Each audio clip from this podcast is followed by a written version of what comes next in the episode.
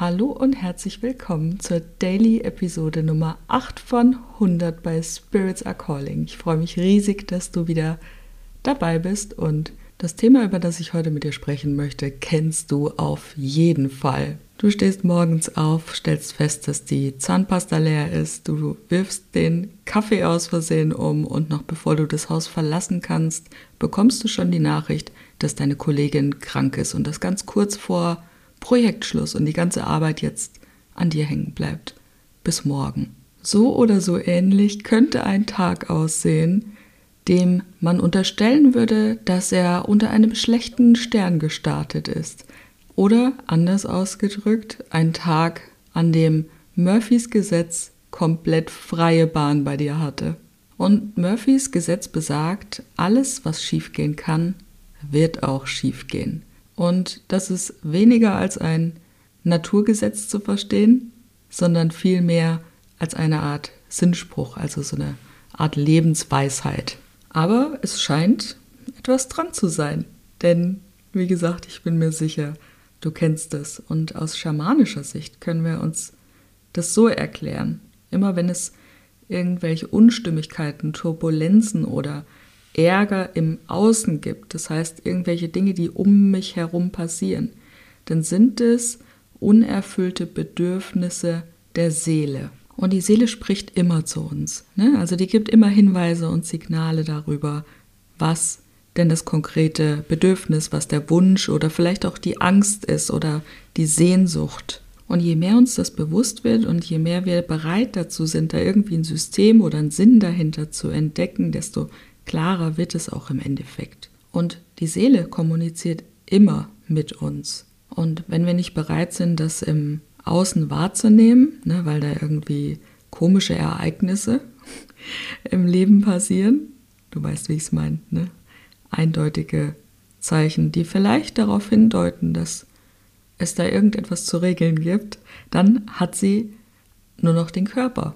Und der Körper ist ja der Mittler ne, zwischen der Außenwelt und der inneren Welt. Und um diese Sprache der Seele sozusagen ähm, zu verstehen, gibt es eben drei Wahrnehmungsebenen, auf die wir eben achten können. Ne, das ist einmal, wie ich es gerade gesagt habe, durch die Ereignisse, die in unserem Leben auftreten. Fällt der Kaffee um, ne, passiert dies, passiert jenes, irgendwie geht alles schief. Das ist die Kommunikationsebene in der Außenwelt. Dann gibt es als zweites ne, die Reaktionen im Körper, beziehungsweise die Signale, die der Körper dann an unseren Verstand weitergibt. Das kann alles Mögliche sein. Bei mir ist ganz oft meine Schwachstelle mein linker Arm.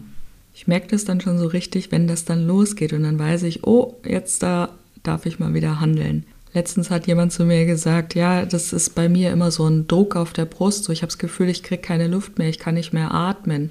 Und dann weiß ich eben, dass ich jetzt ruhiger machen muss und jetzt auf meinen Körper achten muss. Und vielleicht kennst du so etwas bei dir auch, dass du schon ganz genau weißt, okay, da ist medizinisch alles abgecheckt, das ist alles in Ordnung, das ist so meine Schwachstelle, da zeigt sich etwas in meinem Körper als eine Reaktion, die möglicherweise die Botschaft der Seele sein könnte aber nur damit keine Missverständnisse hier auftreten. Ich kenne dieses Symptom bei mir. Ich habe das medizinisch abklären lassen und seitdem beobachte ich mich selbst in diesem Prozess. Und deswegen weiß ich auch ganz genau, wie sich mein Arm in dieser Situation verhält.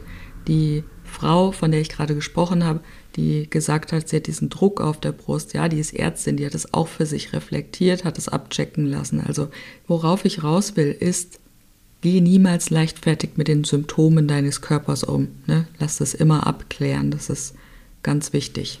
Wobei man natürlich auch sagen kann, dass ja auch Gefühlserlebnisse, das heißt, das ist jetzt gleich dann Punkt 3, auch ein Teil der Reaktion des Körpers sein kann.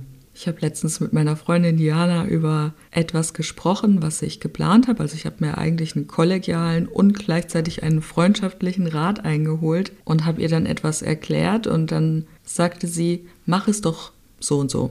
Ne, ist egal, um was es jetzt da ging. Habe ich einen Moment überlegt und dachte mir, oh, das macht mir jetzt schon ein bisschen Angst, gell? Da steigt schon ein bisschen was in mir auf. Und sie ist ja Human Design Coach und ihre Antwort war sofort, ja, das ist deine Milz Das heißt auch, das ist richtig.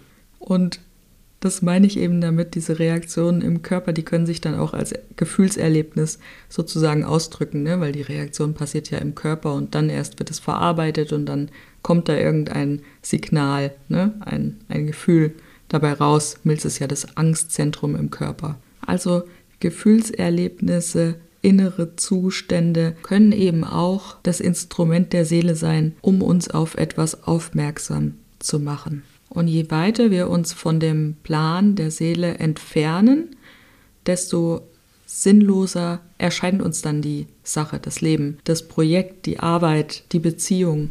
Deshalb dürfen wir da wirklich lernen, da hinzuhören, darauf zu achten, was passiert in mir, was passiert über meinen Körper und was passiert in der Außenwelt.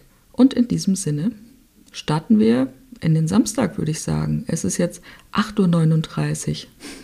Das habe ich auch noch nicht geschafft, um die Zeit schon eine Podcast-Episode fertig zu haben.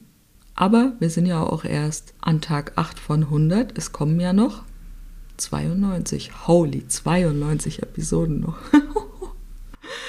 ja, na dann machen wir weiter. Hab ein schönes Wochenende. Es ist schön, dass es dich gibt. Deine Karina.